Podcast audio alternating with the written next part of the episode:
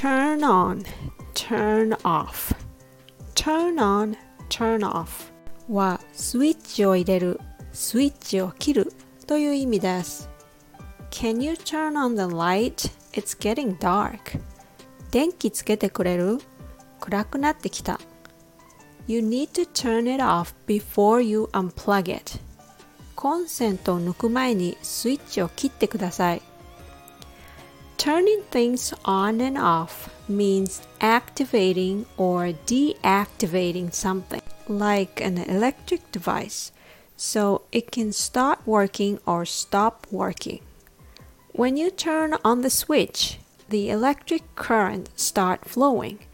Something similar can happen to our mental switch. Do you get excited when you hear a certain music? You could get turned on or off by something you like or don't like.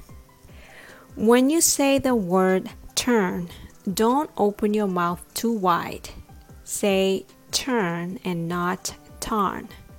Well, I hope you don't get turned off by being corrected for your pronunciation. Thanks for listening.